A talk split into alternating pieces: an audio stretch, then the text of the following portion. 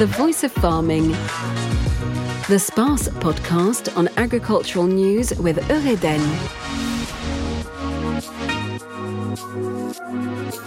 Hello, and welcome to this new episode of The Voice of Farming. First, some news from SPACE. The third edition took place in mid September and was an opportunity for those in the industry to come together once again. There were 1,118 exhibitors, 323 of those from abroad, and 75,000 visitors, including 4,600 from other parts of the globe. Among the exhibitors were 200 businesses who came to show off the latest in farming equipment. SPACE is a window into this sector, which is why in this edition we're going to put a special focus on CUMA, Cooperatives for the Utilization of Agricultural Equipment. We're going to learn more about it now with our guest, Luc Vermeulen, the president of FN CUMA, the National Federation of Cooperatives for the Utilization of Agricultural Equipment. Hello, Luc Vermeulen. Bonjour. So, you're the president of the FN CUMA. What is the role of the federation? What's my role in the CUMA Federation, says uh, Luc Vermeulen. Well, our first job is to strengthen the CUMA Federation. CUMA stands for Farming Equipment Co-op. It's a federation of the whole network. This federation supports CUMAs in their all daily development from local to regional level, and we have several missions. First, we have to fight for the survival and development of a farming union model based on a very French farming model. Second, we contribute to spread the use of farming equipment, to develop the shared ownership of that equipment, to promote farming equipment innovation, and referencing new agro equipment. We are also very involved in developing new forms of cooperation between farmers. We publish a magazine called Mutual Assistance that spreads the CUMA model and focuses on farming co-ops and association and human relations in the groups. Did the lack of raw materials globally during the COVID 19 pandemic affect the availability of agricultural equipment for your cooperatives? Well, we did not have any supply disruptions during the COVID crisis, says Luc Vermeulen. Unfortunately, other business sectors had, so we were lucky. We had to adjust to the current sanitary contest because farming is part of the global economy and we have to work together. We had to devise some new sanitary security rules. That was done quite easily after a period of appropriation and awareness, which is a main concern for the farmers. It also boosted all these groups who continued to work and were part of what we called the men on the front line. And if we look outside of the pandemic, what are some of the difficulties that cooperatives have dealt with in terms of modernizing farming? Our role in modernizing co-ops, well, Agriculture is undergoing major changes, says Luc Vermeulen, just like when farmers had milk quotas, big beet quotas, guaranteed prices that made it possible to link agriculture to the market.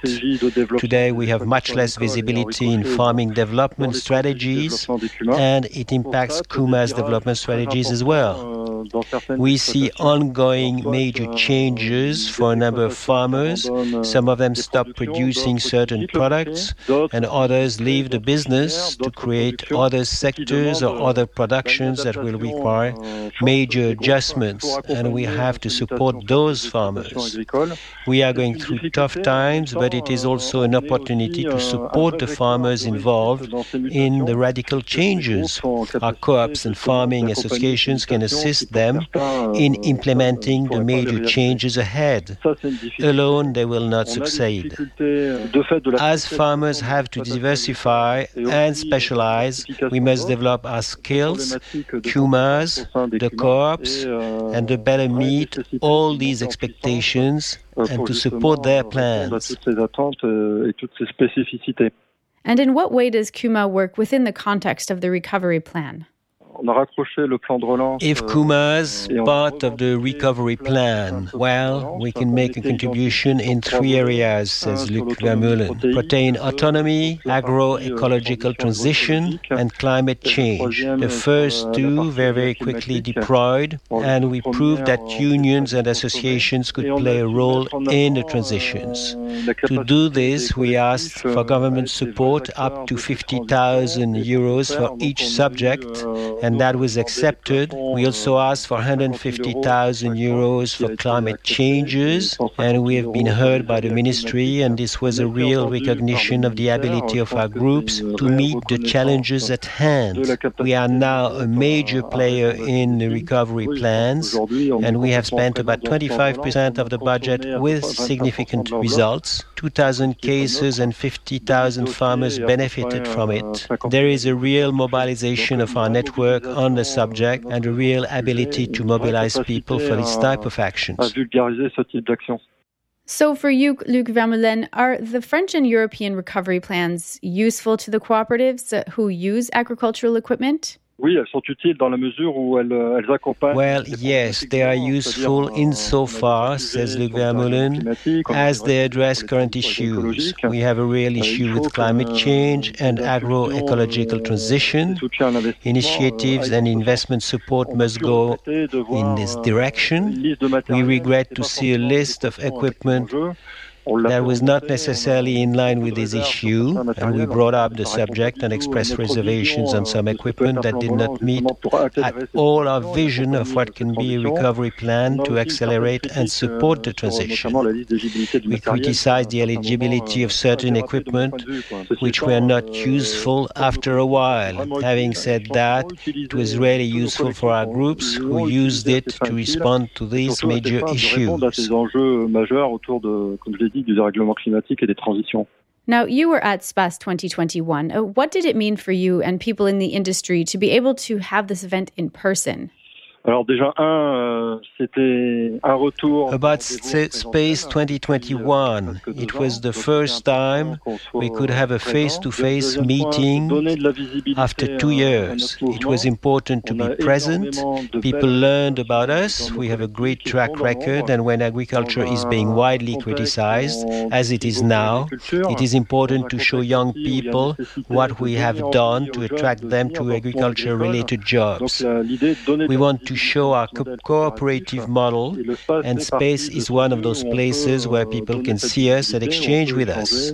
It is also a meeting place for the commists, CUMA member. We can also meet French and international stakeholders. Just like we're seeing in other sectors of agriculture, are you affected by the difficulties of recruiting new employees to the industry? There is a lack of skilled employees indeed. We are aware of this problem, and there is a lack of skills in our CUMAs. There is a shortage of qualified manpower. And what actions are you putting in place to make these job offers more appealing? On a tout un travail euh, au sein de la fédération. How can we find new employees, says Luc? We are working hard within the National Federation to highlight our model and make sure people, young people want to work in our co-ops. The communication plan will be deployed in the highlight of all these assets. We are in contact with other players in the employment sector because we need to join forces to meet the major challenges of attracting employees to the agricultural sector in years to come. In some places, we have labor shortages, which makes things difficult if you want to remain competitive and sustainable. We want to emphasize all the benefits of our cooperative model, and internally, we are supporting all CUMAs that employ people in a virtuous approach to employment, because employing people is a profession, it is not something you learn overnight. Via a number of training programs, we make sure that our CUMAs are staffed by real pros. Luc Vermeulen, one final question. Uh, are you making people in other parts of the world jealous with some of the actions you're working on right now?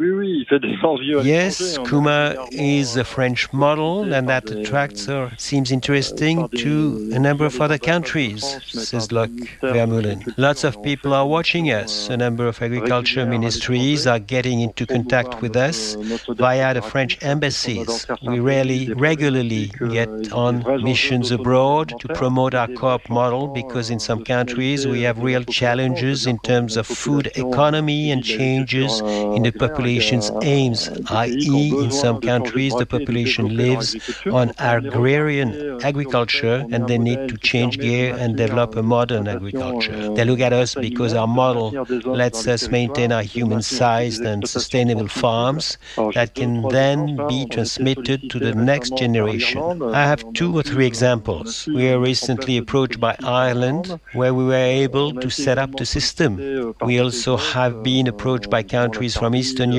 Serbia, and Ukraine, which are looking for solutions to gain food economy and, above all, to create new opportunities for their agriculture and for the men and women who make a living from agriculture. Thank you, Luc Vermeulen, president of FN CUMA, working with agricultural equipment. Have a great day and goodbye to all.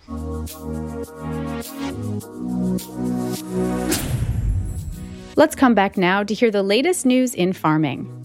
SPACE 2021 put the theme of Space for Tomorrow within the context of the shared well being between farmers and livestock. Thanks to demonstrations, personal accounts, and roundtable discussions, the question of well being was at the heart of exchanges and talks. Farming professionals were able to go further into the subject by bringing their own experiences to the table. This Space for Tomorrow, carried out with the help of the Chamber of Agriculture, showed how the well being of animals is a constant daily concern for farmers. It also showed how important it is to keep talking about the issue, to explain and share it with the public, as well as the economic repercussions for farmers. These roundtable discussions can be found on the SPACE website at www.space.fr.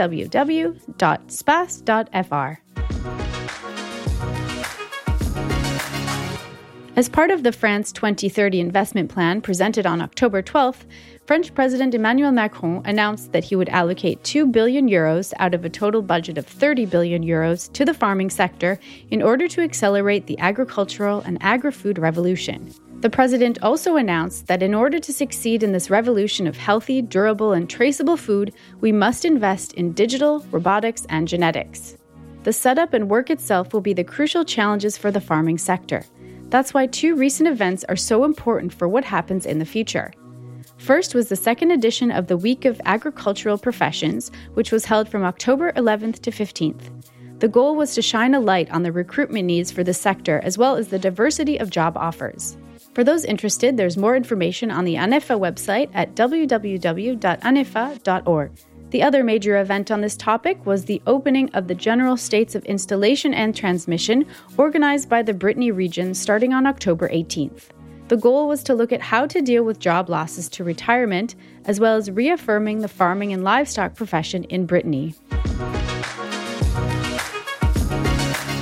Thank you for joining us. You can find this podcast on space.fr on your regular platforms, as well as on the West France podcast page. There you'll also find our e file dedicated to the France Agriculture Recovery Plan, which will provide 1.2 billion euros to help farmers invest in their future. Join us soon for our next edition of The Voice of Farming. The Voice of Farming. The SPACE podcast on agricultural news with Eureden.